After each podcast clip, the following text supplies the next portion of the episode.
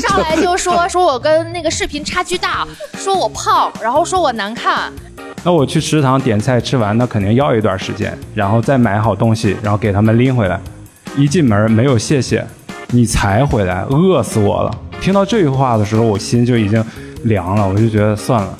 Jump 主持人这个边界感强到什么程度呢？就是朋友得癌症住院了，他住半个月一天都没来看过，他边界感就如此之强。然后他就在 QQ 空间上骂我，我当时觉得就特别 low 啊，就是你都上大学了，你还在玩 QQ 空间。你你这你的 low 的点在这儿啊！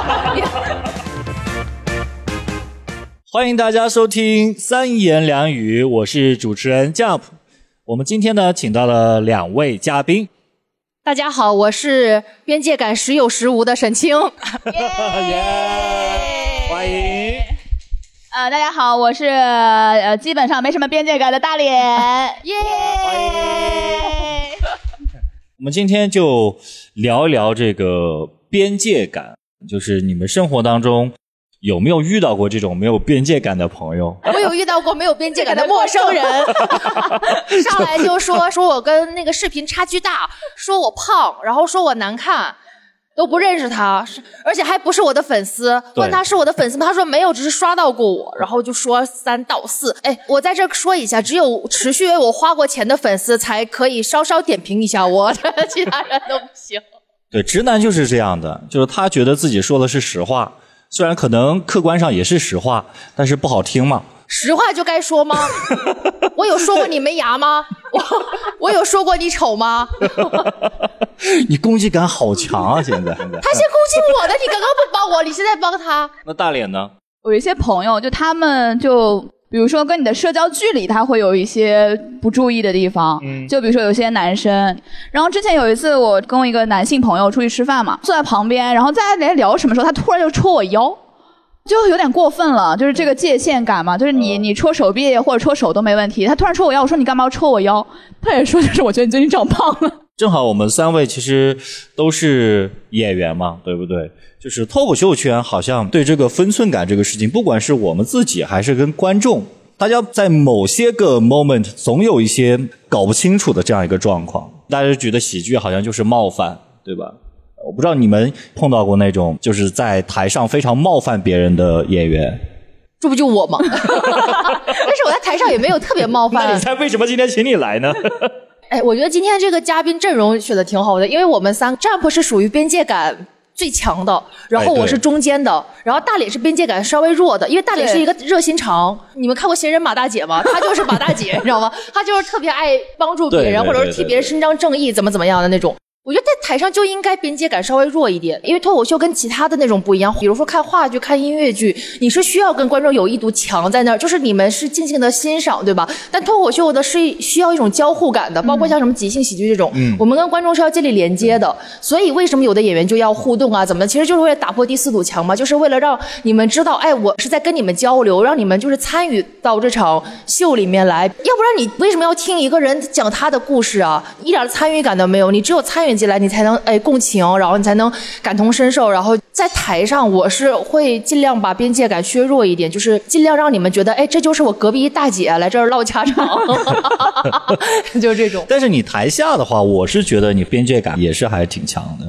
对，没有你强，你边界感最强了。他边界感，哎，Jump 主持人这个边界感强到什么程度呢？就是朋友得癌症住院了，住半个月一天都没来看过，他边界感就如此之强。然后 事情是这样子的，你不要解释了，沈清之前呢，他得了一个甲状腺癌，就是但凡有过一点医学常识的就知道，这个癌他都不配是个癌，怎么就不能说是个癌？他是让你踢！让你踢出去的呀。因为在在他说他可能患癌之前呢，我有陪他去医院，对不对？对陪他去医院去检查，他就关心我那么一次，因为我那天我是非常紧张的，因为他是我一个很好的朋友嘛。我说我好朋友得了癌症了，可怎么办呀？我的天啊！我当时的想法就是我有一天陪一天吧，你知道吗？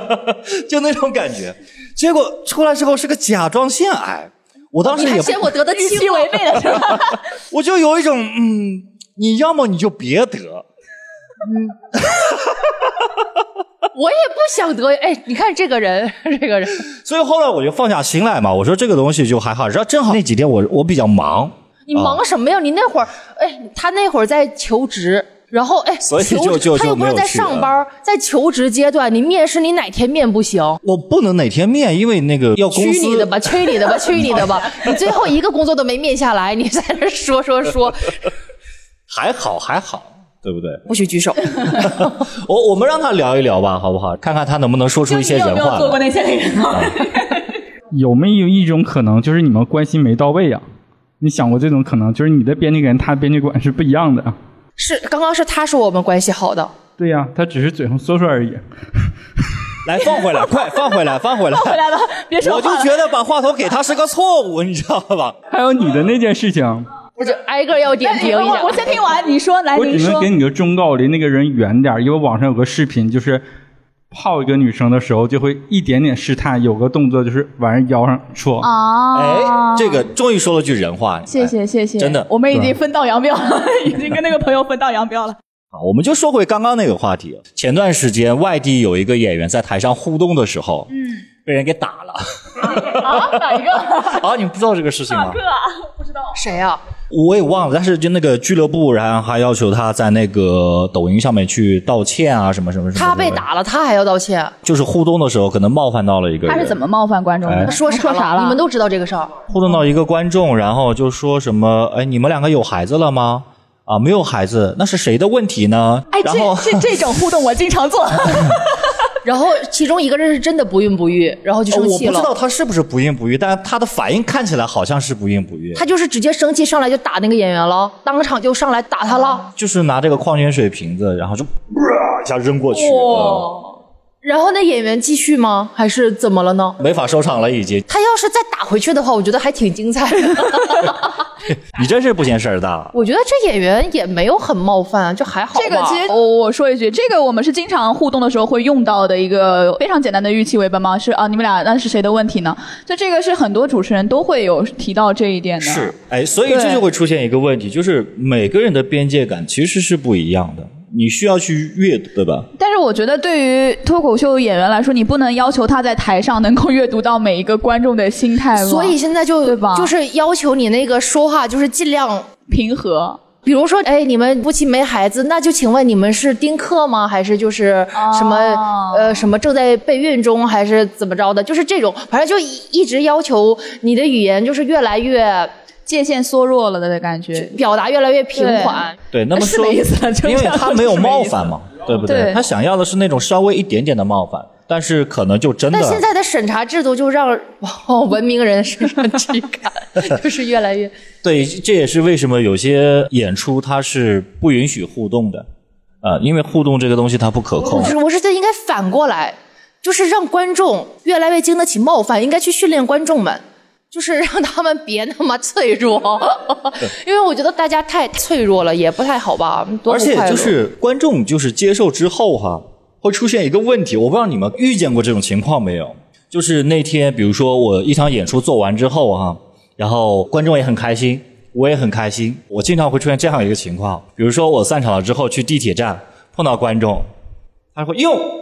你也坐地铁呀、就是就是感觉很熟的样子。哦，对对对，对吧？或者是我我也碰到过，就是散场了之后，然后碰到一帮可能朋友一起，他说：“哎，要不要跟我们一起去喝酒？”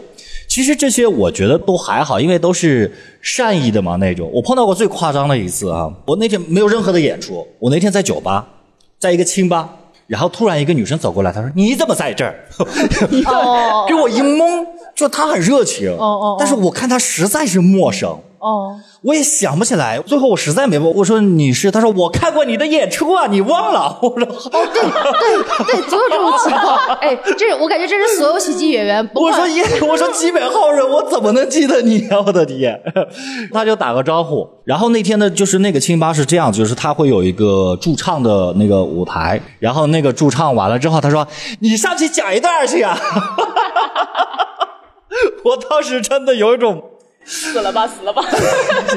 就我倒也没有生气了，但我就是觉得很膈应，你知道吗？是是，对，我觉得这这个就可能就是边界感，他可能弄混了，就是他可能觉得在台上的时候，哎，我们相互怎么样啊？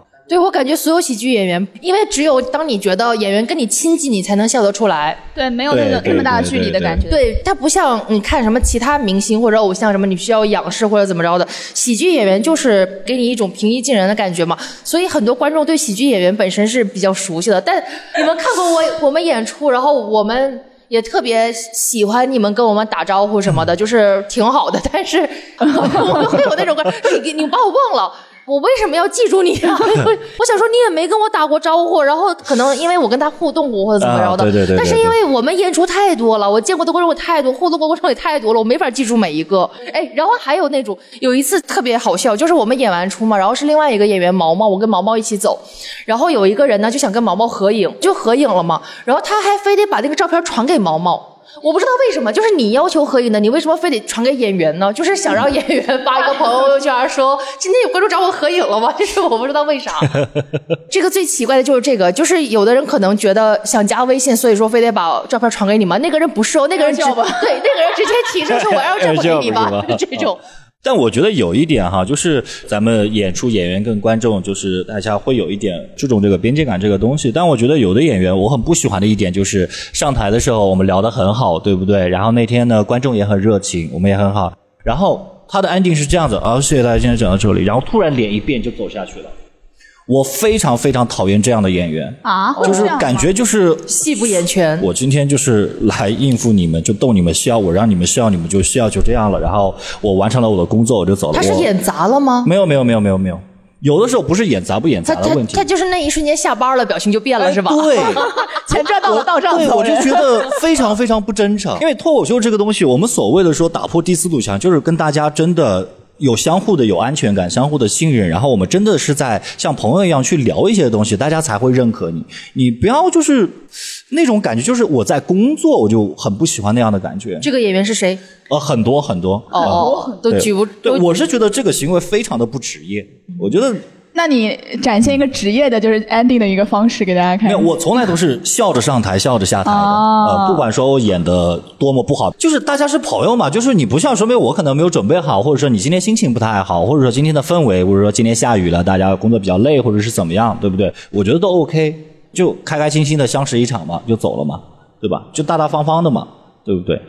他会分得太清了，他会觉得我上来那一刻我就是在工作，然后完了之后我就下去了。我觉得这样的边界感，我不知道这算不算是边界感，还是说分寸的问题。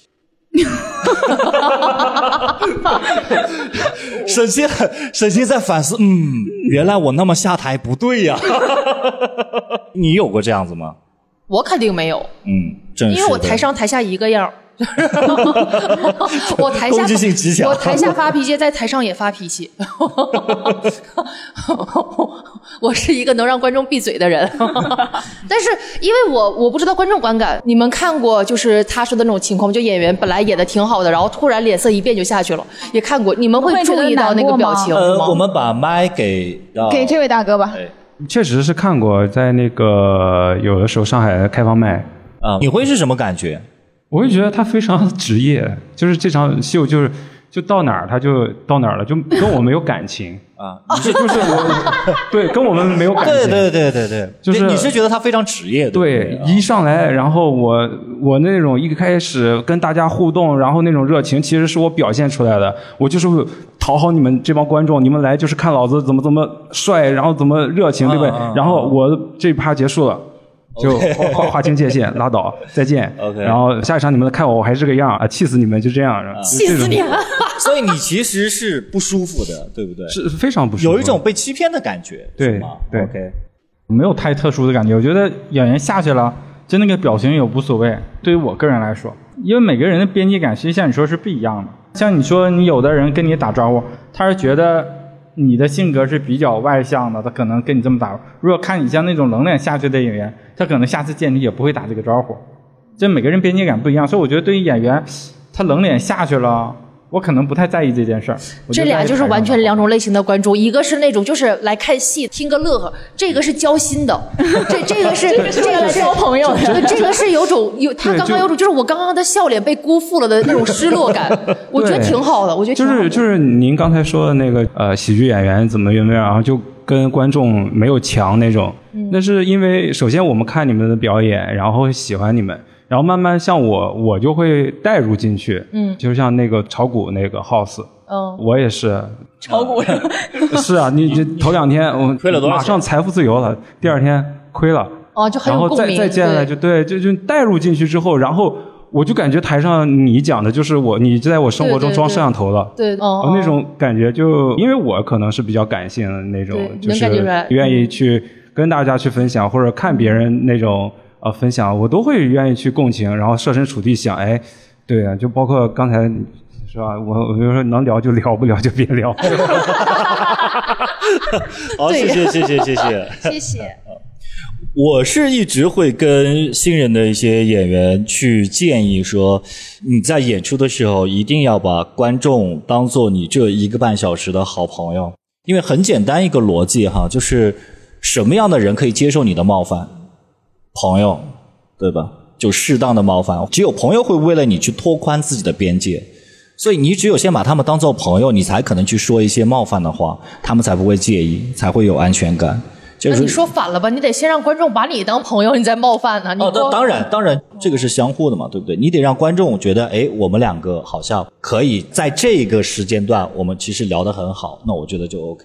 但是我有一个疑问，就是就这份友好一定要保持在演出结束以后嘛？就是我的意思，比如说一个半小时结束了以后，就你不是也是遇到过那种很尴尬的，就观众会主动来找你搭话？因为我就前两天我遇到一个特别尴尬的一个事儿，就一个男观众，我们演出结束以后一起坐手扶梯下去嘛，然后他就站在我旁边，突然跟我说：“哎呦，他说下班了。”然后我说：“对对对，下该班抽烟了。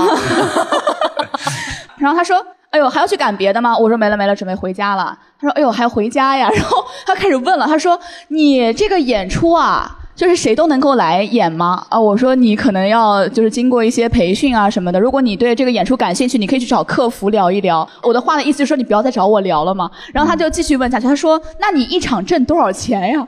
哦，就已经开始涉及到我们这个演出的机密问题了。我就说是什么机密 心酸的机密，我的天。我就说啊，几百块钱吧。嗯，他说那几百块钱是多少钱呀？我说啊，五六百吧。他说哦，是美元吗？我说啊，人民币。他说哦，不会是天地银行吧？我当时我整个人就已经 我感觉你还是人真好，就是你一直在回答他，一直在回答。因为我们俩一起坐手扶梯下去，你知道吗？就我也不能跳下去了。就对，我感觉他问到下班了，然后你说下班了，这就刚刚好，对，就已经刚刚好就可以停止了。对，这还是一个友好的交流。我觉得这个问题问题不是出在说是观众和演员，而是这两个人他聊不到一块儿去。不是聊不到一块儿去，就是这个身份就不应该聊到那儿。哎，对，是这是这，个问题。就不应该聊到这个话题，就是哎对交，就是叫什么交浅言深，就这个意思嘛。对对对就是你对对没有到那个感情，你们只是一场演出而已，然后你就开始去探不是索一些哪私密了哪怕是刚认识的朋友，哪也不应该怕是刚认识的朋友，怎么会上来问你挣多少钱啊？对，其实这个东西就是跟观众还是演员这两个身份其实没那么太多的关系，因为我也因为演出认识了很多从观众这个位置上面认识我的朋友，是何止朋友我，连女朋友都是。对我女朋友也是刚开始是观众，然后看我演出，然后才慢慢从舞台走入你的生活。对，所以这个就得看能不能聊到一起来，不是说一定要克制说，哎，我们下了台就必须得怎么样，就看能不能聊嘛。对，不是说下了台之后看见演员不要说话，就是对对说点能说的话，就说点对就友刚认识好一些。对，刚认识。的新朋友能说的话那种，对打个招呼啊，什么都挺好的。对我有些朋友他是这样子的，我们怎怎么认识？他就看我演出，然后关注了我微博，然后呢发现我也喜欢五月天，然后呢他也喜欢五月天，哎，慢慢聊着聊着，这关系就挺好。哎，对，就是能聊。别尬聊，像像刚刚大脸这种的，就是自以为幽默的，不会是天地银行嘛？我感觉那个人有点不尊重人。对对，没有，他可能本意不坏，但是就是没有边界的这样一个意识。所以你们平时是，比如说你们自身哈，从自身出发，你们是怎么去注重跟朋友或者说跟人交往的时候这个边界感？就是最简单的一条，就己所不欲，勿施于人嘛。对我自己，如果觉得这事儿麻烦的话，我就不会麻烦别人。然后我也会看人下菜碟，比如这个人是一个，他是那种渴望突破边界感的；有的人是希望跟人距离是很近的那种朋友，就是我就会对待这样的人跟那种就是跟对待你这种人，就是会区别对待，就是是两种交朋友的方式。我边界感没有那么强吧？你就是冷漠嘛。有的，你边界感挺强的。我是这样子的，就是比如说跟陌生的人，或者说刚认识的朋友，我的边界感会很强。我的强在于说，我怕去冒犯到别人，就是我的边界意识强是建立在我以为别人的边界意识他也很强，嗯，所以我不想去呃打破他，或者说去触碰到他的一些敏感的一些区域，嗯、所以我会保证一定的距离。但是如果就是哎，我发现哎有些点可以，嗯，哎适时的贴近一下的时候，我也会往前进一步。比如说我跟这哥们儿，我发现哎他也喜欢篮球，哎我也喜欢篮球，那我们就可以继续哎再往前走一走。对我跟你交朋友的时候就是这样的，因为一开始大家就是酒肉朋友嘛，因为都大家因为我跟丈夫都爱喝酒，所以而且 我们俩之前又是一个公司的，所以就经常一块儿喝酒什么什么的。然后后来我是怎么把丈夫装入心里的？就是因为有一次，哎，有有一个事儿我特别特别感谢他，然后也是那个事儿，就是他先跨出那一步，就是因为有一次我们家进耗子了，然后那个事儿让我特别特别崩溃。我们家挺干净的，你知道，不是那种能见耗子的家庭。反正就是因为各种原因，我出去旅游了很长一段时间，然后回来之后发现见耗子，然后我整个人特别崩溃，那个房子我是住不了了，然后就天天在家哭，天天在家哭，哭的特别。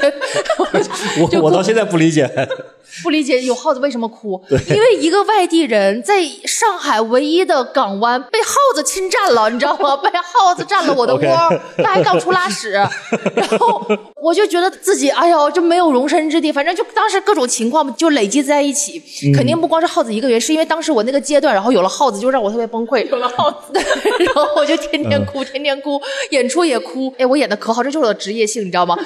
哭着上台演的很好，然后下台继续哭，然后继续哭的时候呢，就让他撞见了。我们一块儿走的时候，他就说，要不你来我家住，就是我们俩换房子住，就他搬到我家，我搬到他家住，因为当时我妈要过来，然后只需要换大概十天左右就可以。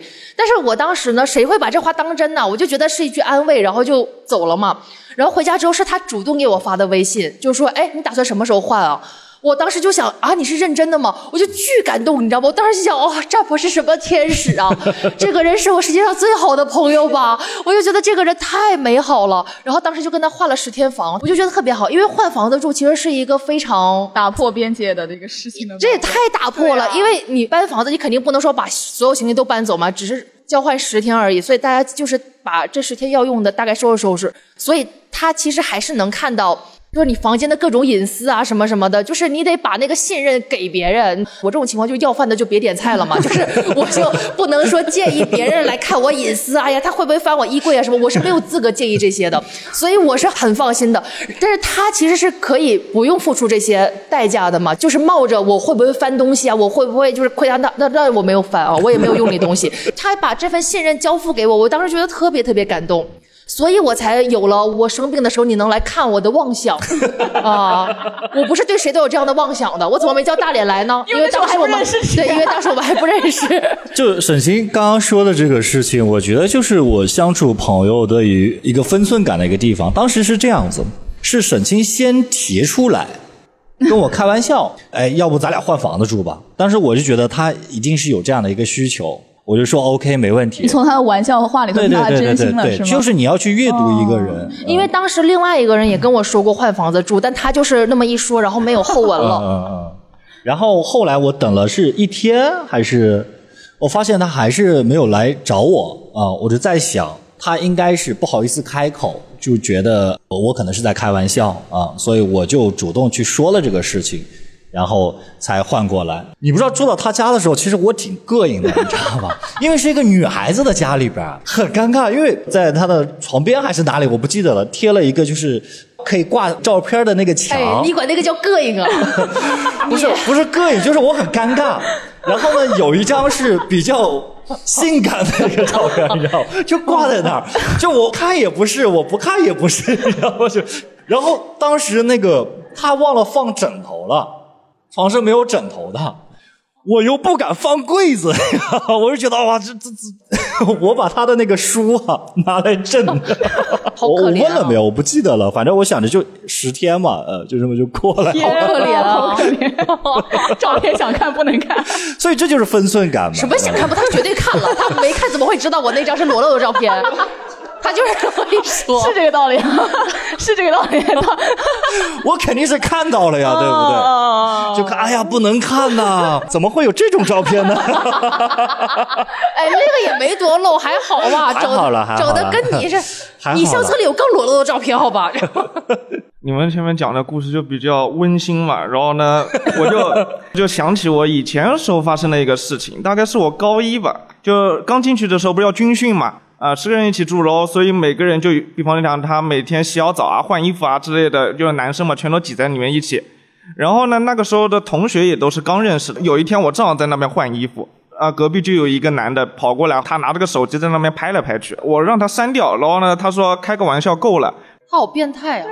对啊，就是手机里面有一个自己认识的很亲近的一个男性朋友，男性的裸体啊，对啊，真的我都不敢翻翻我相册，如果我有的话的。就就我就一下子就想到这个边界好像有点太大了、嗯啊！就前面你们的事情就比较还算比较小或者温馨，就像像那个童年噩梦一样的。对对对，童年噩梦。你们上学的时候，或者说上大学的时候，有遇到过就是室友没有边界感？有啊，你为什么问上大学？从小就有啊。小时候你们不扒裤子吗？有吧？同学之间扒裤子，我看见过好几个男同学的裤衩呢。有一个海绵宝宝，我印象特别深刻。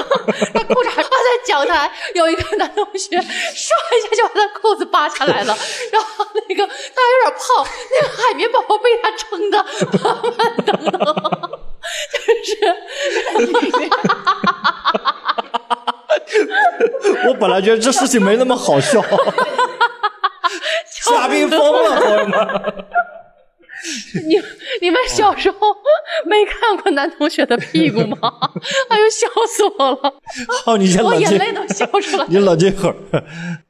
欢迎各位收听三言两语，本节目由上海卡瓦齿科冠名赞助播出。上海卡瓦齿科是德国百年齿科品牌，拥有中国五大口腔院校专家团队和德国原装进口的数字化口腔设备，种牙补牙、牙齿矫正就选卡瓦齿科。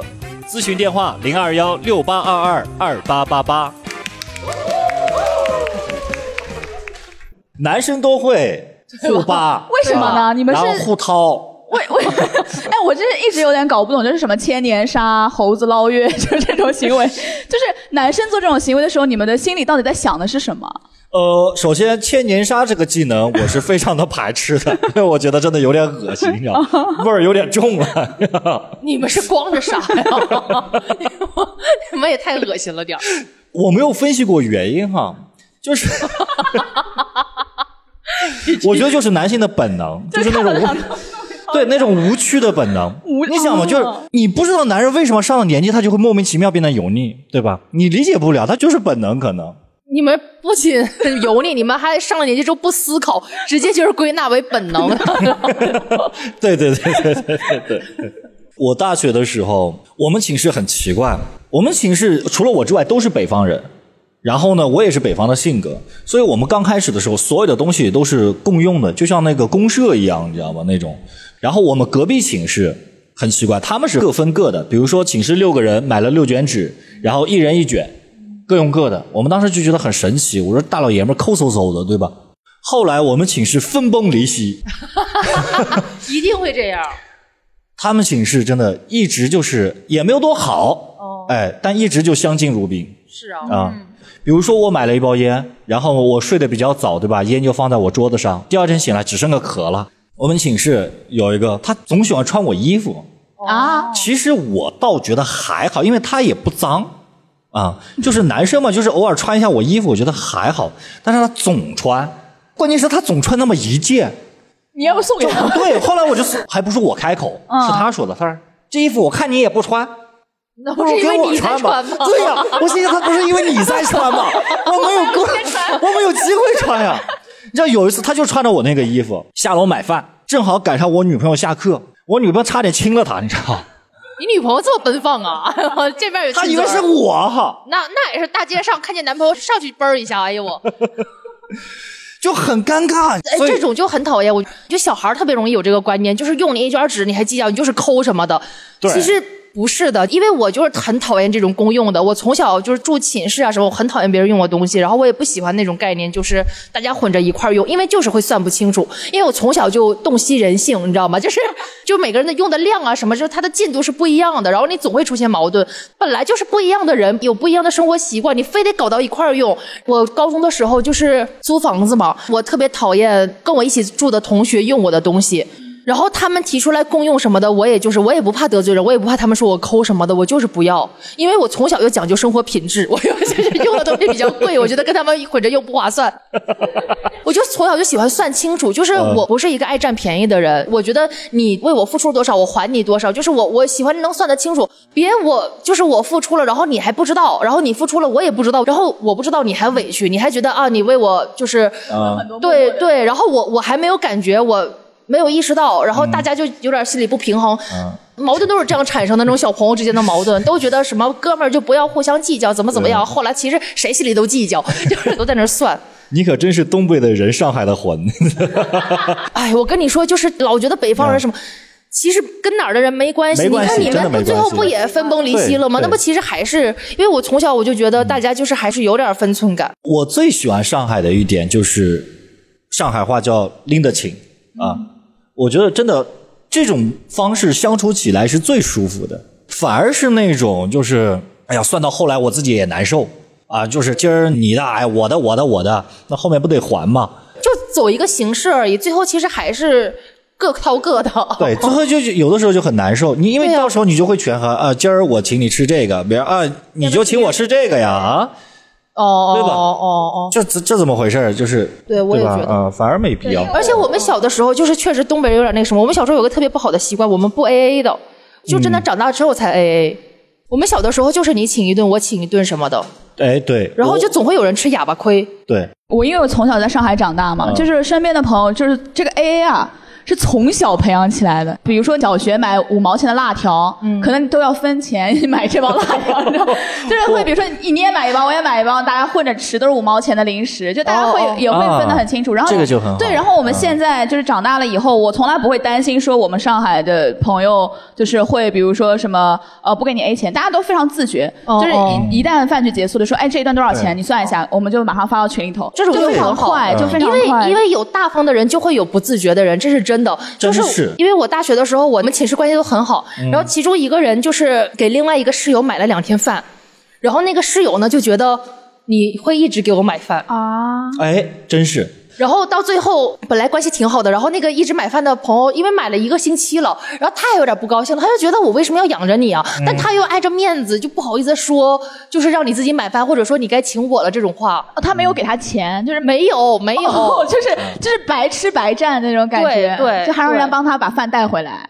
那倒不用，他们一块儿去吃，然后这个哦买饭的女生就一直付钱而已，就到结账的时候他就不哦不买饭嘛，他就他就不动弹嘛。会是这样子的。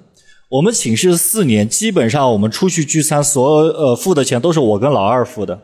对，总会有人一直付钱，然后有的人另外两个他就是心安理得的吃，那对，就麻木了。然后他们也不想，我觉得他们肯定有这样意识，但是他们就不想，就觉得反正他们两个会付钱的，啊、所以就分崩离析嘛。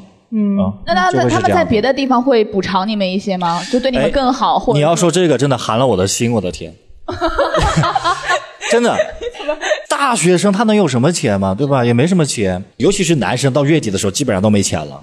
然后我前一天我还给我们寝室那个老三带饭啊，什么什么之类的，就是后来没钱了，没钱了。那天周末就我们两个在寝室，然后我想着起来吃饭吧，一抬头，哎，他不在了啊，他不在我就自己吃呗，对吧？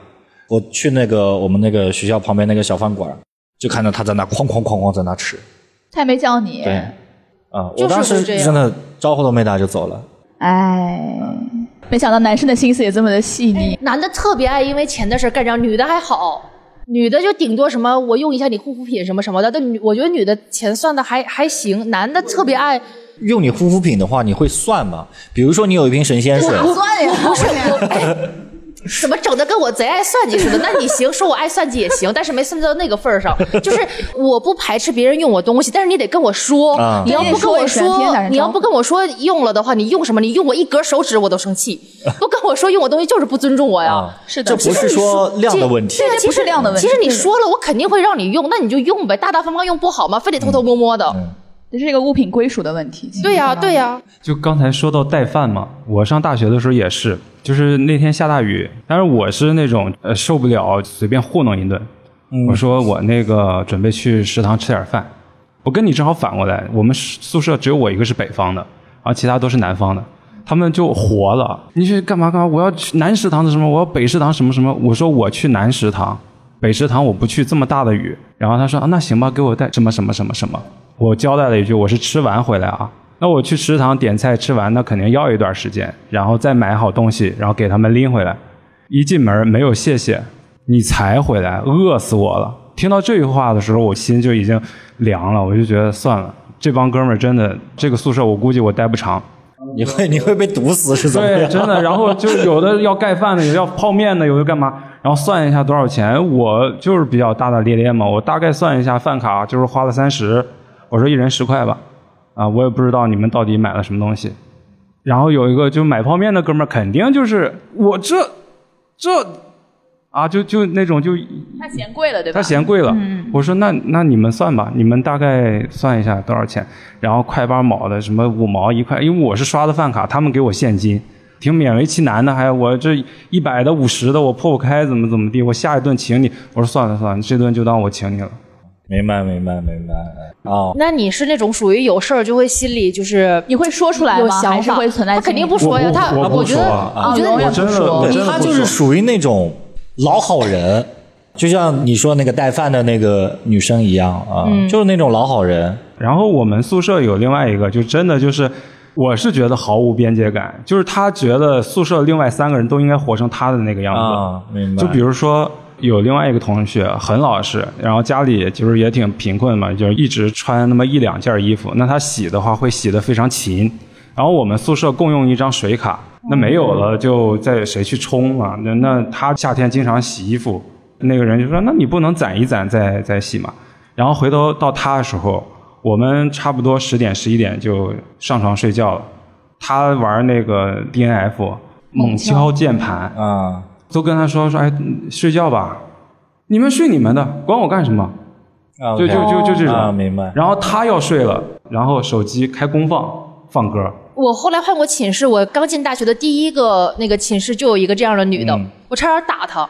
你们你不想打她吗？我后来就是我们宿舍那栋楼唯一一次大型冲突就是我引起的。后来我搬宿舍了，我觉得就是呃呃惹不起我躲不起嘛。就是下了课之后，我们都愿意到另外一个宿舍去玩儿。他正好站在门口，那我进去的时候，我这个身材 对吧，难免会碰一下。嗯，然后他就在 QQ 空间上骂我，我当时觉得就特别 low 啊，就你都上大学了，你还在玩 QQ 空间。你这你这 low 的点在这儿啊！你你对吧？梗在这儿埋着呢。OK，你。你你人人也有吧？微博就就朋友圈什么都行。在哪儿骂不都不行你就你在歧视 QQ 空间你你 QQ 空间。另外一个同学就跟我关系特别好，就说你怎么他了？我说我也不知道。然后一看他说那个啊怎么怎么啊碰到我了，还是什么大学这么多年，好歹是第一个寝室的室友。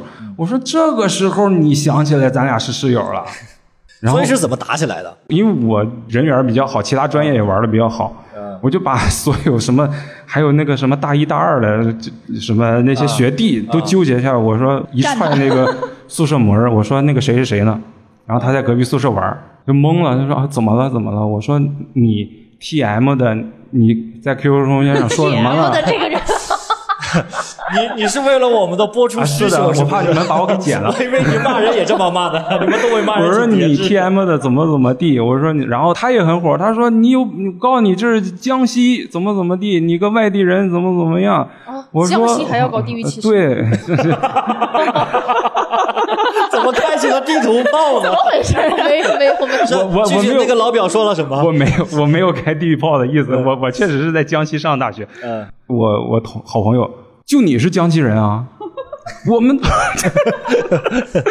然后三言两语，那肯定是打不起来，因为大学打起来要负责任的嘛。啊然后我说你以后嘴巴给我放干净点。嗯如果说你我再知道怎么怎么样，嗯我就说你想想，你发私密空间，我都能知道你在班里面什么人缘，你应该清楚。然后后来，因为我搬走了，宿舍就剩三个人了，他跟另外两个同学也起矛盾了。啊然后他自己发了个 QQ 反思了一下，，OK，呃，能让他成长也不错所以说表还蛮正能，量所以说表达愤怒真的很有用。对，你看你老说我有攻击感，攻击，其实我知道我攻击性强，但是我从来不改，因为什么？因为我觉得我攻击性强给我带来了很多好处，就是你们遇到那些没有边界感的事儿，在我身上鲜有发生。啊就大家都知道要离我远一点。而且 真的有很多圈里的演员，真的吗？就是在我面前跟在其他人面前，就我会听八卦嘛，真的就是两副面孔。嗯就像他这种老好人，老让人觉得你的底线可以再踩一踩，再踩一踩，那人家不踩谁踩？对，就是老好人，我是感觉他的自我边界意识也是很差的，他也是没有，他是另外一种没有边界感他老。是自己委屈，嗯就觉得啊，那我帮你带，我也不想带。我跟你说，我要是他，我一开始我就说我才不带。三个人的饭，我这纤纤玉手，累死个屁的了，你们自己下去买。我一开始我就不带。别想在我的世界进进出出，肆意践踏那种感觉。什么玩意儿？你怎么 QQ 空间名言出来了？个性签名的出来了。就是嗯其实像他刚才说的，大学时候我们有这样同学啊，即使有的人不是没有边界感，是爱占便宜。啊，对，有的人是无意识的没有边界感，因为他觉得跟你关系好，我觉得这么能对你，你这么对我，我也觉得没问题。但有的人是天然的想占便宜而已，就心里就。这就是我刚刚说的问题。题，就有的人就是自我边界感，把自己的那个什么底线无限降低，他其实就是没有自我边界感。我是说被占便宜的那个人，他就是不知道自己的底线在哪儿，他就是老是退让、退让、退让，然后退让到最后也不敢愤怒，就自己憋一肚子气。其实边界感取决于就是我对这个人的感觉，我俩的关系什么样，他对我这样我能接受。像他刚才说那个什么扒裤子、拍照片啊，在我们大学寝室这都是常事儿。这个照片谁没有点黑料啊？经常说扒完之后挨个拍，你都你都想象不到。挨个拍。最后一个问题啊，比如说就是刚刚说这些老好人，我不知道你们平时生活当中总会有一些老好人这一面哈，就是你怎么去拒绝别人？你问我呀？那当然，这里面你最擅长拒绝了。我就是因为太擅长拒绝了，你这个问题让我很难回答。你应该问我怎么不拒绝别人，怎么拒绝别人，就是拒绝呀。哎，首先我也有点讨好型人格，但是我讨好不在这方面，就是我 我可能拒绝别人了，就是我不乐意，我就不干。但我有的时候会拒绝完难受，比如我刚开始工作的时候，就有一个领导，就是我休息时间让我去接机，那我这一天我就不能休息了嘛。然后我那天本来就约了朋友出去玩，然后我就跟那领导说，今天我休息，我不去。然后我说完之后我就后悔了。我不后悔，我拒绝。我后悔的是，我觉得我说的太生硬了，我应该再婉转一点，就说啊，我生病了或怎么着，就是说再那什么点。我只有这种情况下，我会觉得，哎呀，拒绝的让我心里不安。哎呀，我那天拒绝完一整天，我都没玩好。我老觉得我领导会觉得我这个人有问题，然后觉得以后会给我穿小鞋什么什么的。就果然，你拒绝不安的原因不是你觉得过意不去，而是你担心后果。我凭什么过意不去？我他我认识的沈清他自己怎么不去接？他不也不想浪费自己的休息时间吗？然后让让我去接。所以就是鼓足勇气，我觉得，因为我自己本身啊，我大学既然被人占了那么多便宜，对不对？就是本身也确实就是不太会拒绝，但是真的因为一些事情，我拒绝了一次。朋友们，如果你不会拒绝别人的话，你试一次，就那种快感，太爽了。我觉得真的要试一次，就是你试一次，发现哎，拒绝别人之后其实没有什么后果，你就敢一直拒绝了你。就感觉世界都是自由的，你迈出那一步，你就好了，好不好？欢迎大家的收听，再次感谢卡瓦齿科对本节目的大力支持。本期卡瓦齿科为各位听众推出了价值两千元的牙齿美白体验卡，限时优惠仅需六百八十元。如果您有牙齿发黄、牙齿敏感、牙龈发炎、出血等困扰，并且还对牙齿美观有要求的听众，可拨打电话零二幺六八二二二八八八进行领取。大口吃，放肆笑，拒绝焦虑，从此开始。我们这一期节目呢是在播客之家新青小酒馆，我们的地方是在上海市黄浦区复兴中路六百一十二号，欢迎各位的光临。大家过来呢，有可能看到我们的主播，也有可能看到沪上其他知名播客的主播们。谢谢大家。谢谢。